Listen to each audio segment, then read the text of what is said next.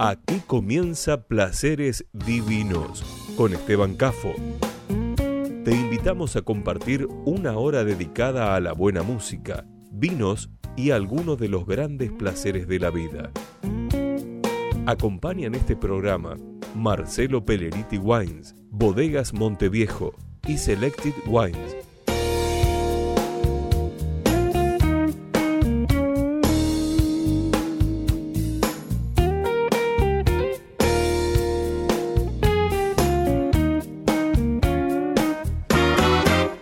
Seguimos también en Facebook, Placeres Divinos. Presenta este momento, Bodega Monteviejo. Muy buenas tardes, encantado de saludarlos. Estamos empezando esta nueva edición de Placeres Divinos a las puertas de un fin de semana XL, porque tenemos por el feriado de carnaval lunes y martes próximo feriado. Así que con más razón el disfrute del relax, del descanso y aprovechar para darnos algunos gustos eh, que nos den placer, bueno, eh, tenemos el doble de tiempo de cualquier otro fin de semana ordinario. Eh, para invitarlos a abrir las puertas del fin de semana. Ya estamos en plena vendimia. Eh, arrancó la vendimia, todavía nos quedan mínimo dos largos meses de arduo trabajo, pero ya la efervescencia está desencadenada en la primera zona vitivinícola de nuestro país, que es el área de Cuyo, Mendoza sobre todo y San Juan. Eh, vamos a comenzar disfrutando el primer tema que elegí para compartir con ustedes el día de hoy, una versión muy tranqui, como suelen ser las versiones eh, e interpretaciones de un músico que aquí no ha tenido mucha difusión, pero sí yo creo que se conocen más los temas y la voz que al personaje en nuestro país. Estoy hablando de Marvin Gaye. se escribe Marvin Gage. Eh, Marvin Gaye eh, tiene versiones propias, temas que se han hecho hiper famosos, pero en esta oportunidad eh, un tema que es excelentemente interpretado por sus creadores, que son los Creedence Clearwater Revival, pero Marvin Gage ha hecho una muy, muy linda versión en, en una interpretación un poco más tranquila, más suave, más, más glamorosa, menos impactante, menos rockera que la de los Creedence. Pero cuando hay talento se pueden hacer muy buenas cosas aunque sean versiones diferentes y aunque la versión original sea impecable. Bueno, para someter a juicio de ustedes si lo que acabo de decir es coincidente con la opinión de quienes nos están siguiendo, vamos a escuchar Corrió la voz, versión de Marvin Gaye.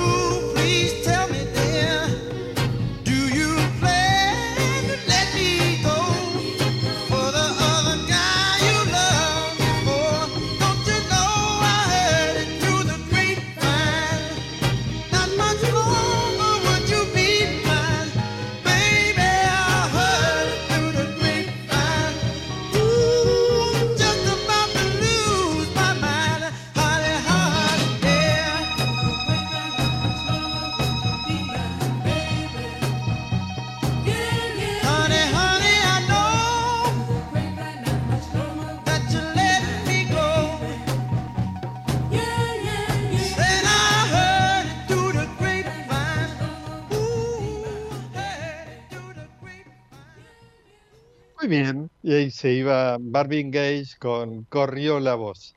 Eh, bueno, en este tramo, en este bloque de comentario editorial, me gustaría compartir información y comentarios eh, mezclando dos temas que no están de más tener presente, recordar, eh, para disfrutar más y mejor aquellos vinos que elijamos para consumir. Eh, es recordar en qué momento estamos, una vez más, estamos al inicio de la vendimia del año 2024 y también compartir, recordar comentarios sobre lecturas de etiquetas. Como comentábamos en el programa pasado, eh, este es el momento, en este inicio de febrero, ya se está levantando la uva, ya se está cosechando la uva que va destinada a vinos bases para elaborar espumantes.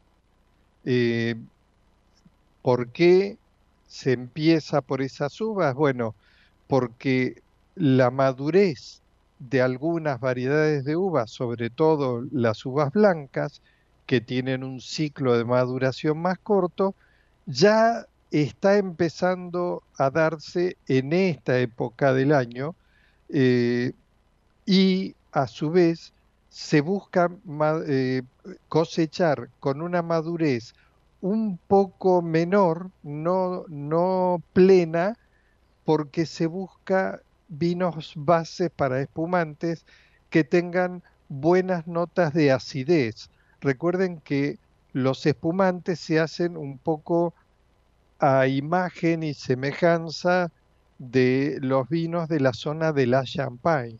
Y la zona de la Champagne es el noreste de Francia, zona muy fría, zona que se dan particularmente las uvas blancas, no es tan apta para uvas tintas, que necesitan climas un poco más templados como para poder desarrollar una buena madurez y en, eh, zonas de mucho frío eh, les cuesta más, particularmente hay algunas excepciones a la regla, como son uvas como eh, la uva Pinot Noir, Merlot, dos de las uvas tintas que se adaptan bastante bien a zonas frías. De hecho, el Pinot Noir es una uva tinta que creo que es la que mejor se adapta a zonas frías y por lo tanto no es casual que sea una de las tres uvas que se usan como bases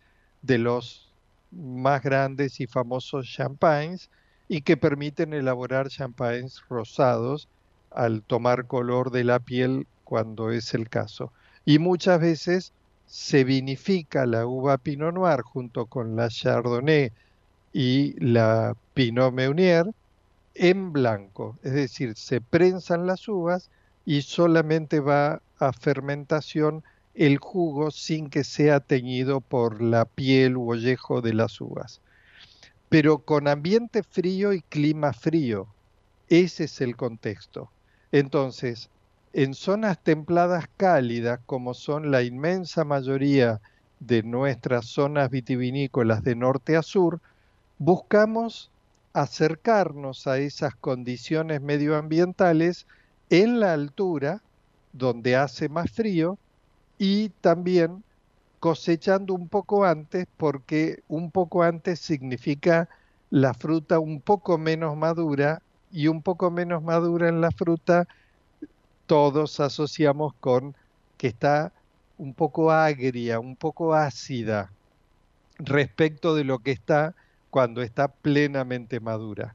Yo recuerdo que hace 25, 30 años atrás eh, se estilaba elaborar vinos en la Argentina bastante, con uvas bastante maduras. Entonces recién empezaban con eh, cosechas para bases de espumantes a partir de eh, mediados de febrero, no, no desde principio de febrero como se comienza ahora. Entonces se ha anticipado 10 a 15 días por lo menos buscando esa preciada y reitero, buscada acidez, cosechando un poco antes. Esto no tiene tanto que ver, influye, pero no tiene tanto que ver con el calentamiento global. Tiene más que ver con buscar más acidez, menos alcohol, porque al desarrollar mucho azúcar en forma natural, las uvas en nuestro país en general, eh, se transforma en vinos muy alcohólicos. Entonces, hoy en día se buscan vinos frescos, fáciles de tomar, que invitan a beber una segunda copa y la carga de alcohol y el cosechar con uvas más maduras hace que los vinos sean más, entre comillas, pesados. Invitan a beber un poco menos. En cambio, los vinos de un poco más de acidez eh, son más livianos, más frescos, menos alcohólicos y eso satura menos las papilas, satura menos el gusto y por lo tanto en promedio se bebe más. Esto no es una interpretación caprichosa, sino que son datos objetivos y comprobados empíricamente. Y recuerdo siempre un ejemplo eh, de hace unos 25 años atrás, asistí a una feria de vinos donde se exponían productores europeos y un productor francés que eh, daba a probar sus vinos en su stand, eh, me, preguntaba, me preguntó en su momento qué me parecían los vinos y francamente para lo que estábamos acostumbrados nosotros a beber hace 25, 30 años atrás, los vinos en general, sobre todo los franceses, europeos en general, pero sobre todo los franceses, nos resultaban vinos muy muchos le llaman filosos, en realidad muy ácidos, eh, con una acidez que nos resultaba un poco chocante. Entonces, se notaba, obviamente, vinos bien logrados, bien elaborados, pero subjetivamente hablando, tratando de no herir susceptibilidades, le comenté, me gustan buenos vinos, yo los encuentro un poco ácidos para mi gusto. Y por más que traté de mostrárselo en forma diplomática y que no, no se ofendiera, rápidamente y con cara de claramente de corrección, no enojado, pero casi severamente corrigiendo, me contestó, ácidos no, elegantes.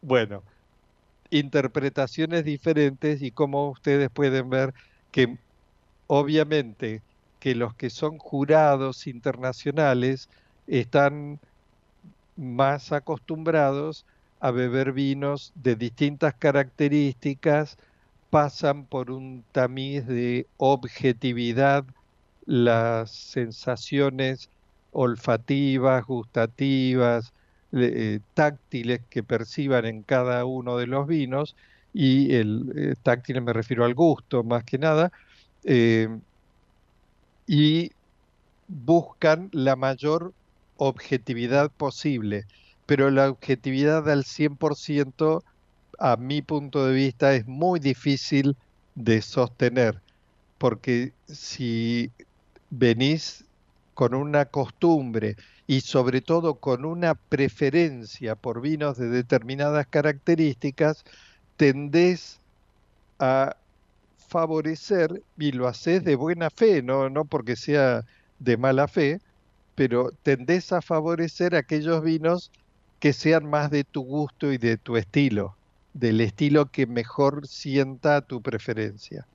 Entonces, tomemos con pinzas y por eso hago tanto hincapié en que cuando se habla de calificaciones, veamos distintas calificaciones en distintos concursos y finalmente cuando un determinado vino gana o puntúa muy bien en varios concursos en distintos lugares, allí podemos reconfirmar que realmente se trata de un vino de la línea de los top, de la elite.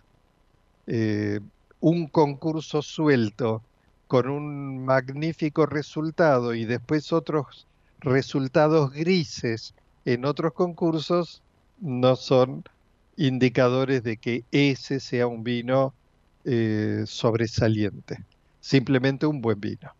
Bueno, hecha esta digresión, eh, hay una tendencia entonces, quedémonos con este comentario, de cosechar 10 a 15 días antes todos, todas las etapas y todos los ciclos, porque todo el mundo busca volcarse hacia esa tendencia que es mundial ya de hace unos cuantos años a vinos de menos alcohol, más frescos, un poco más de acidez, fáciles de beber y no tan pesados. Eh, esto no quita que los vinos pierdan calidad y no quita que los vinos sean de guarda. Les recuerdo otro detalle más, que hay básicamente dos elementos que inciden mucho en la longevidad de un vino. Uno es el alcohol, que es un conservante natural, un poco más de grado alcohólico es un poco más de capacidad de guarda. Pero la acidez, el ácido, también la acidez de la fruta es conservante natural. Baste recordar que en casi la inmensa mayoría de los alimentos, los elaborados, uno de los conservantes más utilizados es el ácido cítrico y se usa como nada más que conservante del producto de que se trate, de cualquier sustancia alimenticia.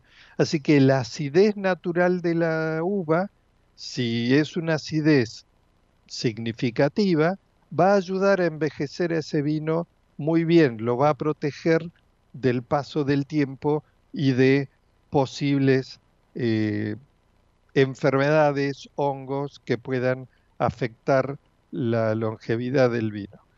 Eh, los vinos suelen eh, tener una vida óptima, no tienen, prácticamente no tienen vencimiento. Lo que pierden es encanto, em, pierden eh, esa, ese placer que nos da cuando lo tomamos en el momento adecuado.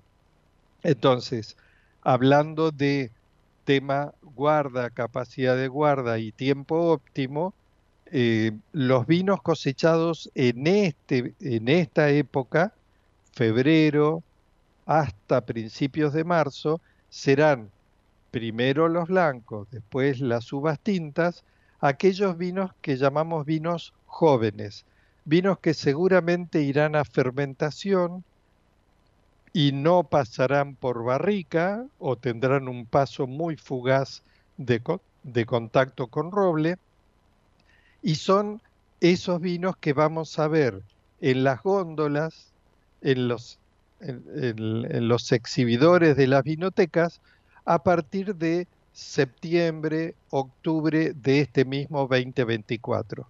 Entonces, si queremos disfrutar vinos frescos, jóvenes, en su plenitud, fijémonos, y acá viene lo que les mencionaba de lectura de etiquetas, fijémonos en qué año dice la etiqueta del vino. La etiqueta trae la fecha en que se cosechó. Así que hay vinos que llevan, los vinos de guarda llevan un proceso de elaboración que puede durar hasta dos años, dos años y medio, hasta que el vino se considere terminado para embotellar y pasar a su tiempo de guarda. En cambio, los vinos que están hechos para beberse jóvenes salen ya terminados, embotellados, a partir de, en nuestro hemisferio, septiembre, octubre de este mismo 2024. Así que recuerden, cuando llegue eh, ese momento del año, la primavera de nuestro hemisferio, fíjense que tiene que decir 2024 en la etiqueta para poder disfrutar ese vino con toda la expresividad del vino fresco, joven, que se supone que buscó el enólogo cuando lo elaboró y también se supone que es lo que nosotros buscamos disfrutar en su momento de apogeo de su curva de evolución. Ese apogeo puede durar, depende del vino que sea, uno o dos años más. Si es un tinto, puede hasta tres años, se puede considerar un vino joven que todavía está en su buen momento para ser disfrutado, en su mejor momento, su mejor etapa.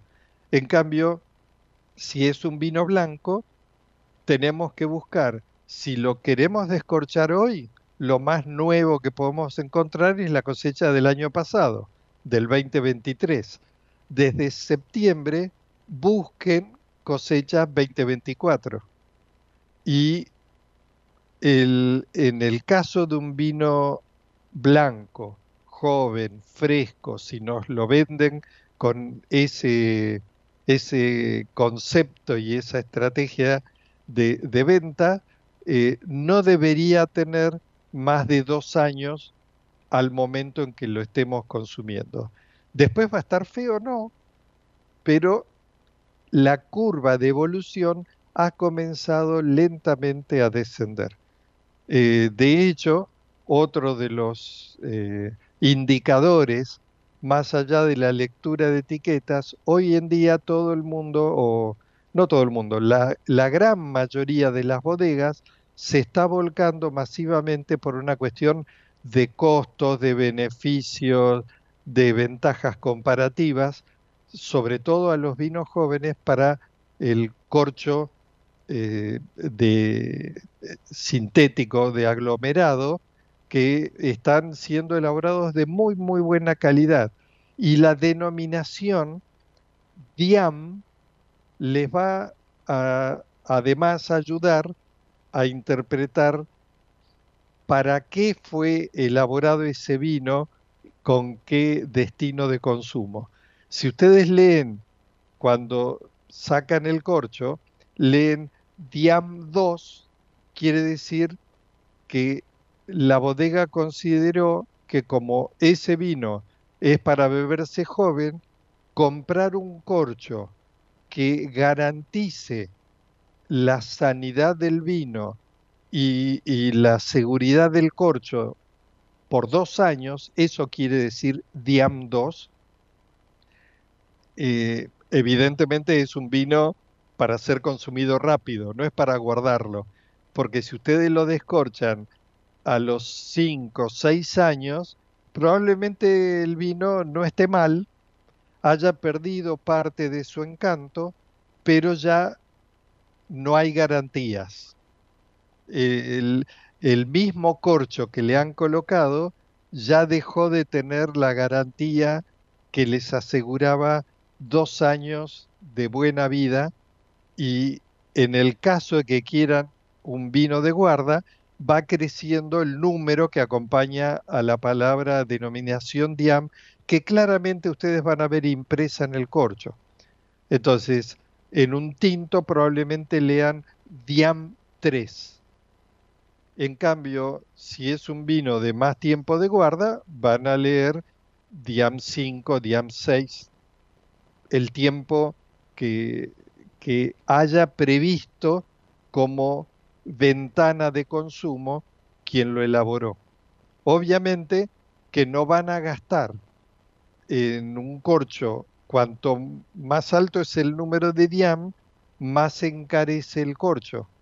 Por consiguiente, si están elaborando un vino que lo ofrecen para ser consumido joven, no tiene sentido para el productor gastar de más y todo caso la responsabilidad de consumirlo después de esa ventana óptima es del que lo compra. Así que no se fijen solamente en vino blanco joven, fíjense el año. En la etiqueta tienen eh, una ayuda a memoria que les va a permitir no equivocarse. Bueno, vamos a escuchar el siguiente tema y seguimos luego con luego de la pausa comercial con más placeres divinos.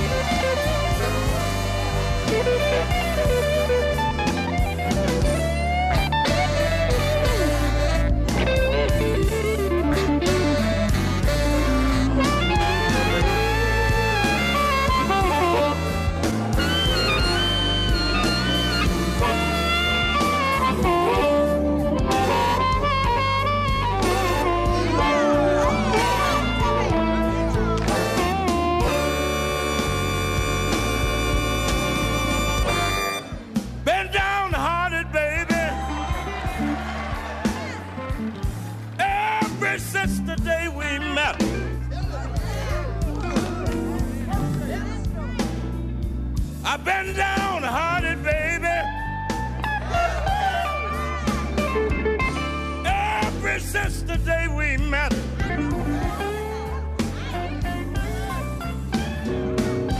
Our love is nothing but the blues.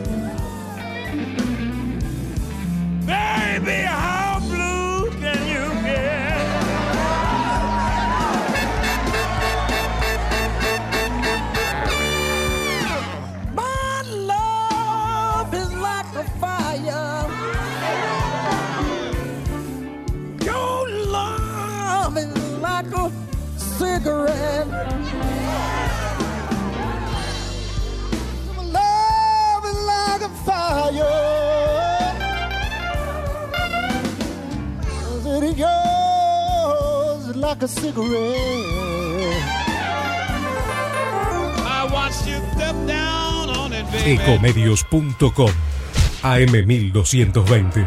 Estamos con vos. Estamos en vos. American and Merit Hoteles. Primera cadena hotelera argentina. 3, 4 y 5 estrellas. Más de 20 destinos de Argentina y el Cono Sur Aprovecha el código promocional Puro Branding con el 10% de descuento para los hoteles Amerian Córdoba Park, Amerian Executive Córdoba, Amerian Buenos Aires Park, Merit San Telmo y Amerian Executive Mendoza Hotel hasta fin de año. No válido para fines de semana largos. Amerian and Merit Hoteles. Hoy podemos decir orgullosos que en Vicente López tenemos las escuelas municipales más modernas y tecnológicas de Argentina. No para ganarle a nadie, para que ganen los chicos. Vivamos Vicente López. ¿Cuándo fue la última vez que te tomaste un respiro para ver un amanecer? Descubriendo lugares distintos que te hacen soñar, emocionar. Lugares que se convierten en felicidad cuando compartís ese momento con amigos? ¿Cuánto hace que no te tomas un respiro para descubrir algo distinto? Catamarca es mucho más que un destino. Informate en ecomedios.com. Seguinos en TikTok, arroba ecomedios 1220.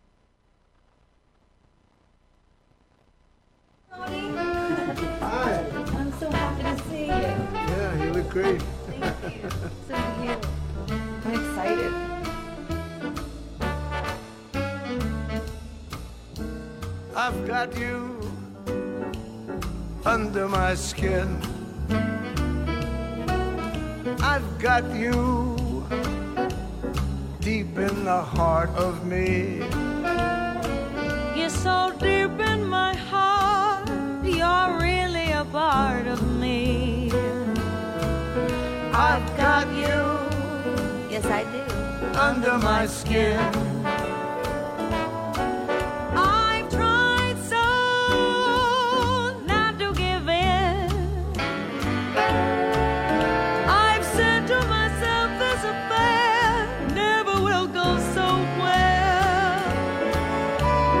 Why should I try to resist when, darling, I know so well I've got you under my skin.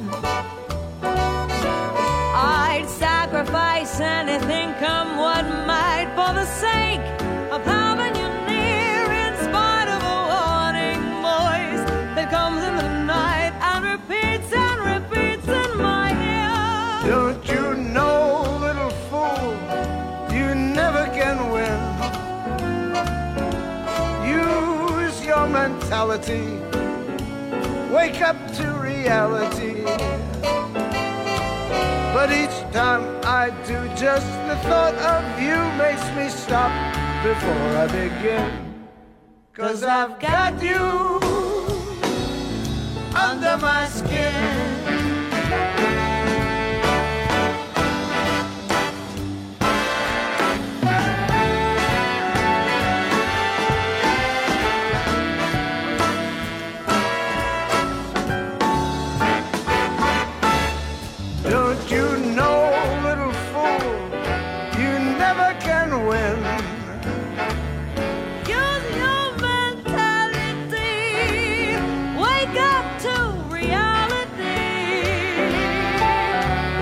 Time that I do, just the thought of you makes me stop before I begin. Cause I've got you under my skin. And I love you Like a tattoo under my skin. under my skin. Yes, I've got you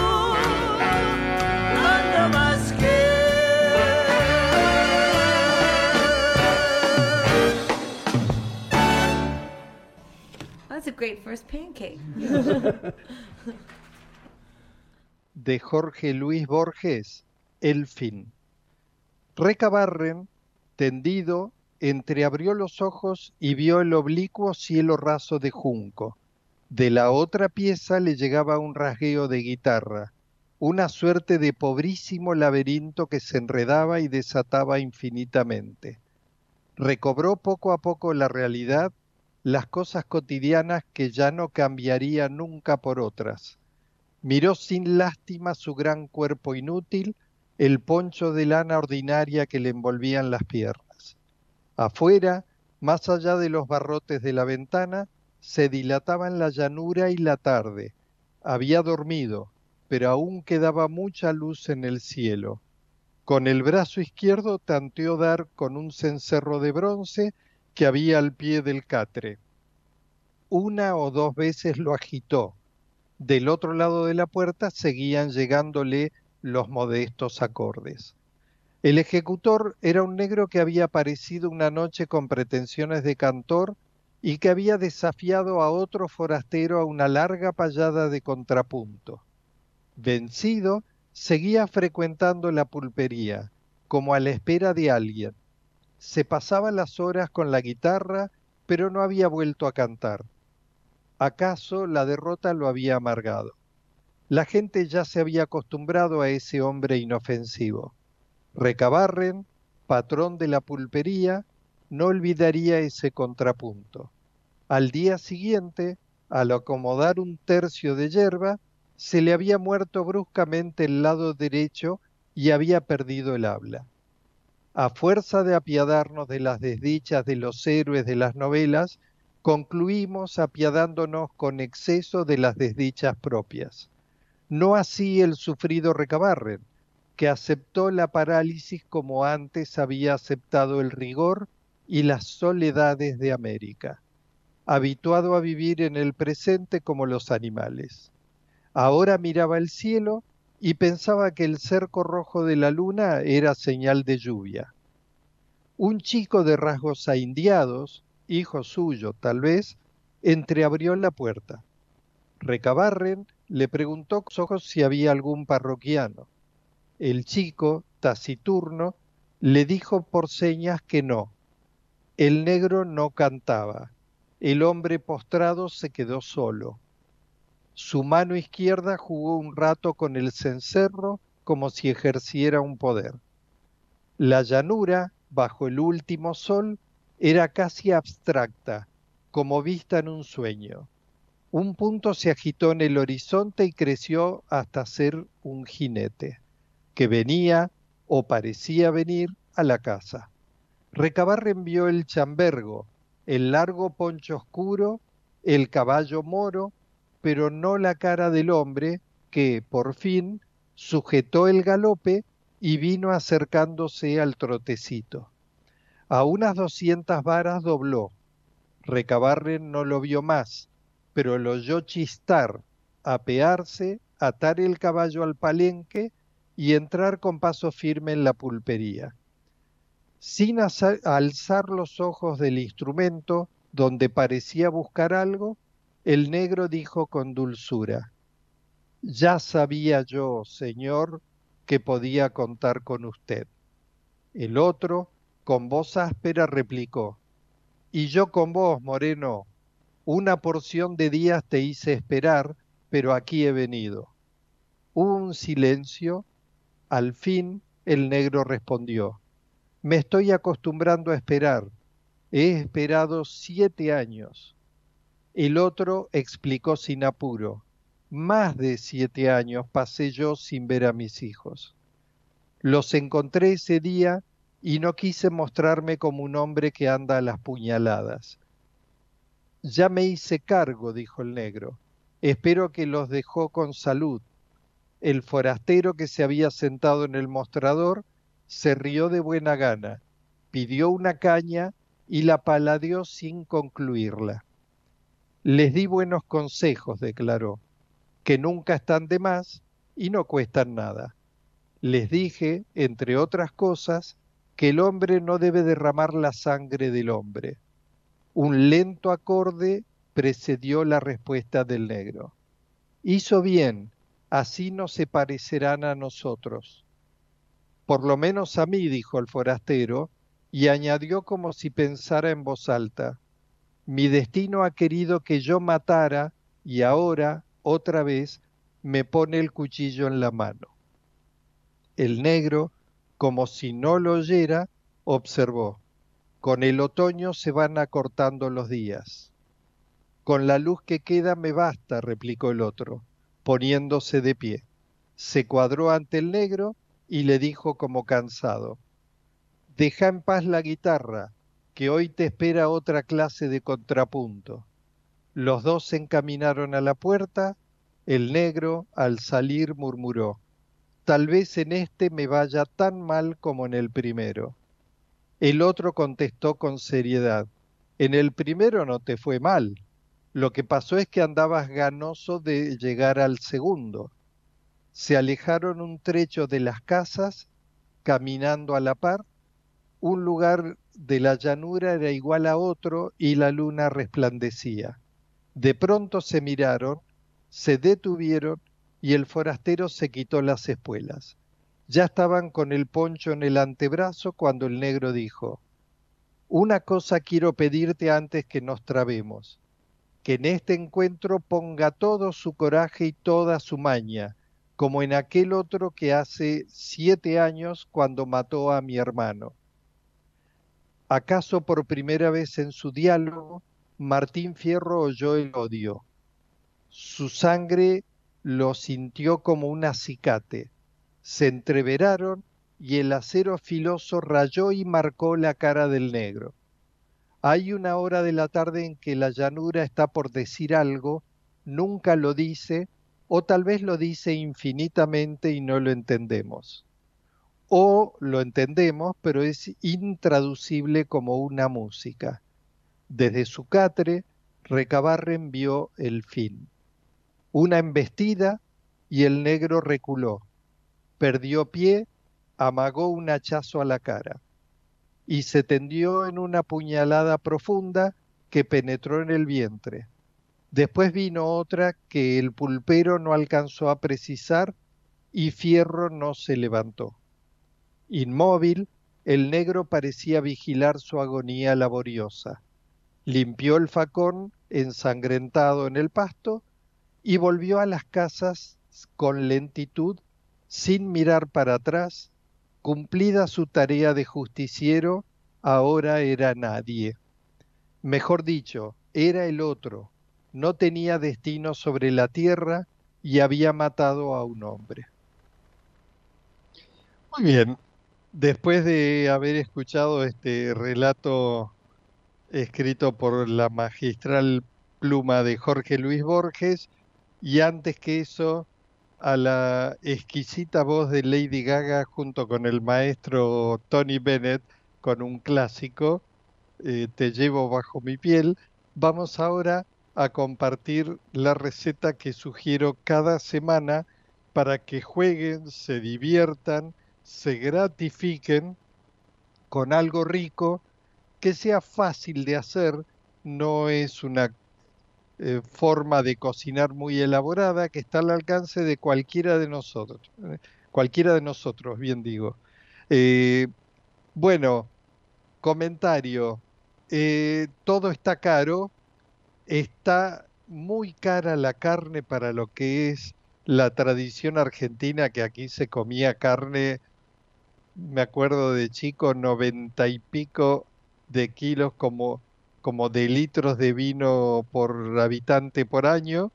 Se comía más de 90 kilos de carne por persona por año y ahora debemos estar debajo de los 40.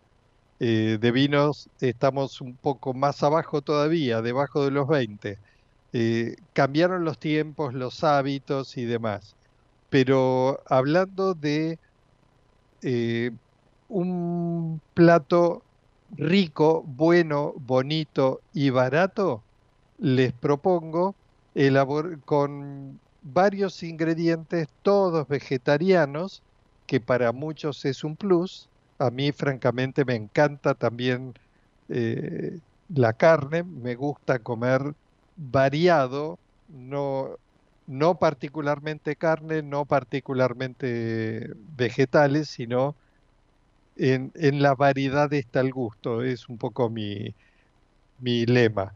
Entonces, para aquellos que sean vegetarianos, un muy rico plato que no van a extrañar al clásico pastel de papas o pastel de carne, de sus múltiples variantes con mini detalles que varían de unos a otros. Bueno, una opción más es este pastel de papas vegetariano que lleva, según mi versión, esta versión que comparto, estos ingredientes. Aproximadamente para seis personas o seis porciones, unos 200 gramos de lentejas cocidas, 200 gramos de garbanzos precocidos, lo mismo que la lenteja, que podemos reemplazar respectivamente tanto garbanzos como lentejas por garbanzos y lentejas en latas. Eso es a gusto de cada uno.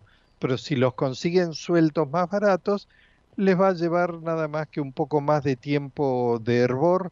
Ya, sobre todo las lentejas, yo ni siquiera las dejo en remojo el día anterior les doy un hervor de una hora como mucho y quedan absolutamente tiernas. Con los garbanzos tal vez amerite sí dejarlos en remojo el día anterior o 12 horas antes y como digo, pueden reemplazar por estos productos en latas.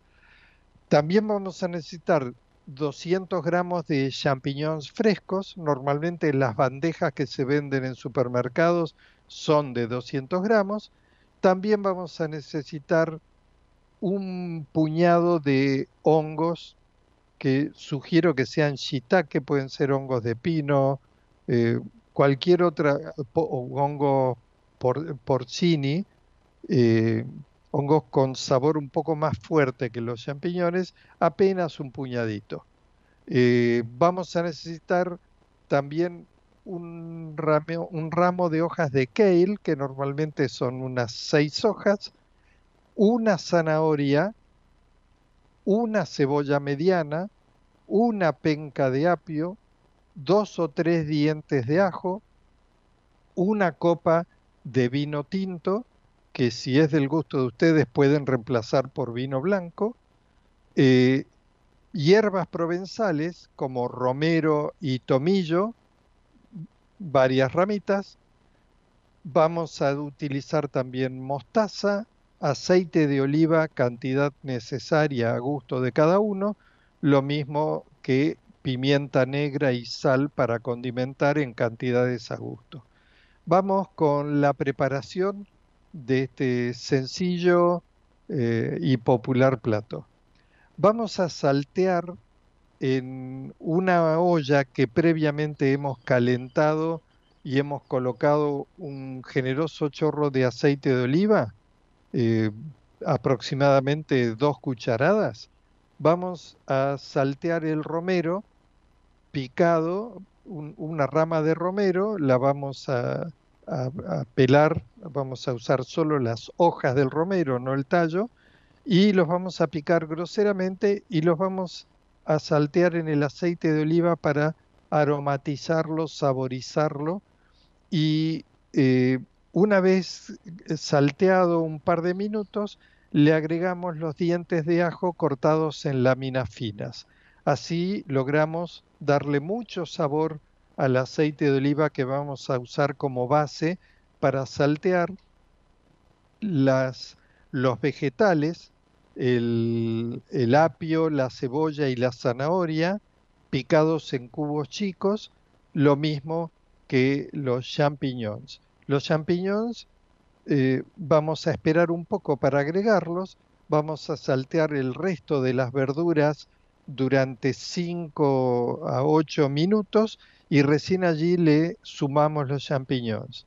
Salteamos el todo mezclando bien aproximadamente unos 15 minutos más y allí le vamos a agregar el vino para eh, poder despegar lo que se haya pegado en el fondo de, de la olla de cocción y dejamos que se evapore el alcohol.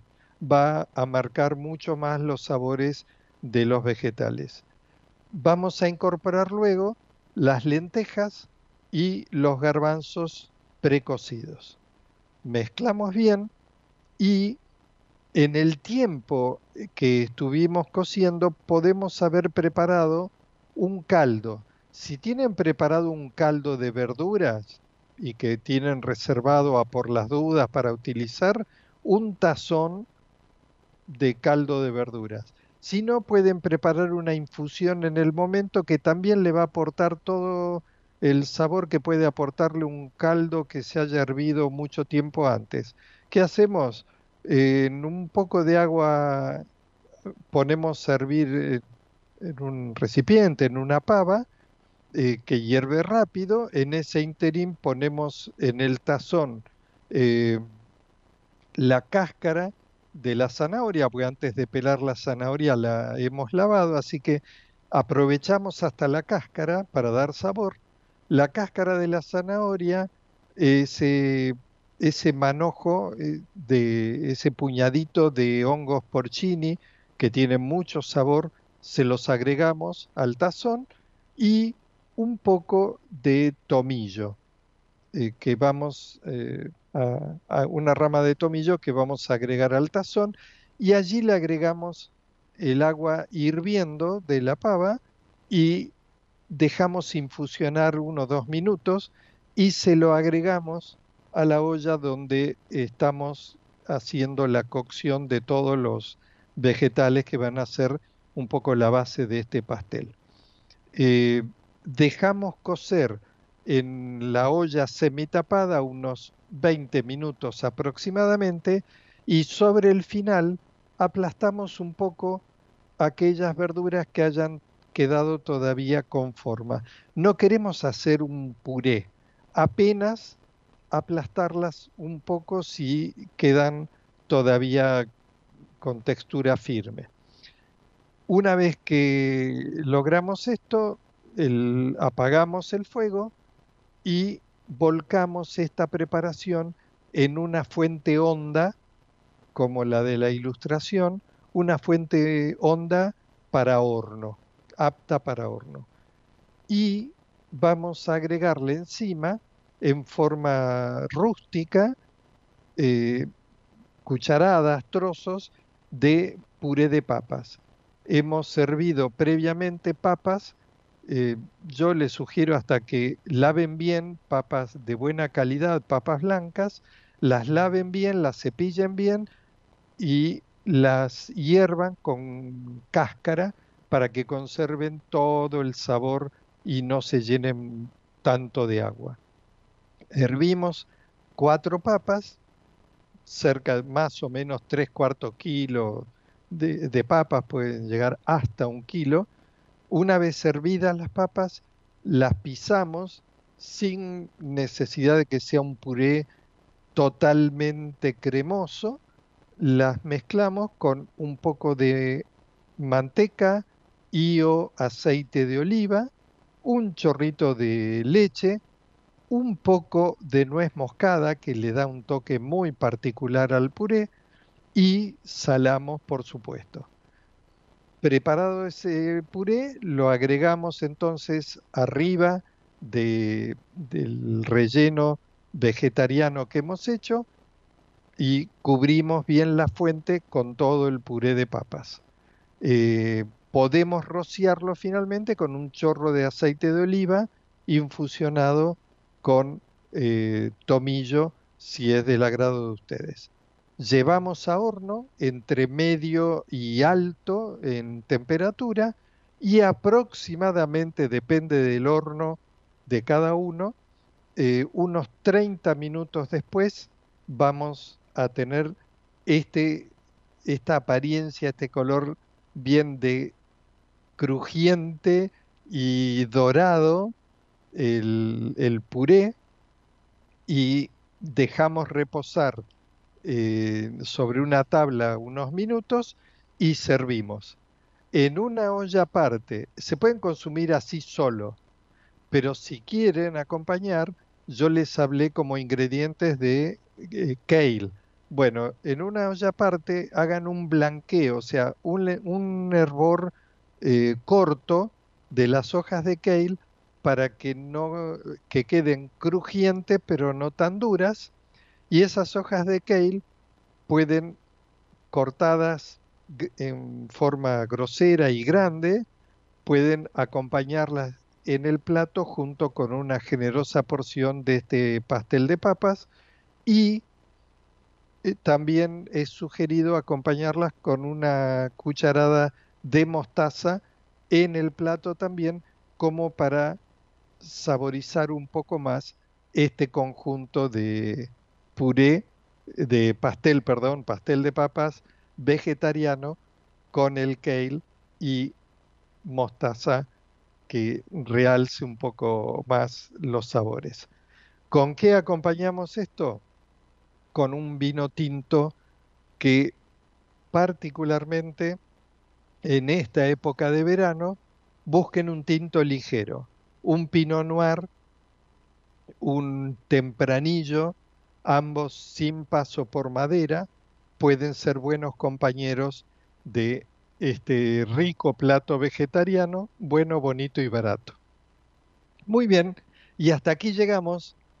Hecha la sugerencia culinaria, disfruten este fin de semana XL y nos encontramos el viernes de la semana próxima con más placeres divinos. Chao.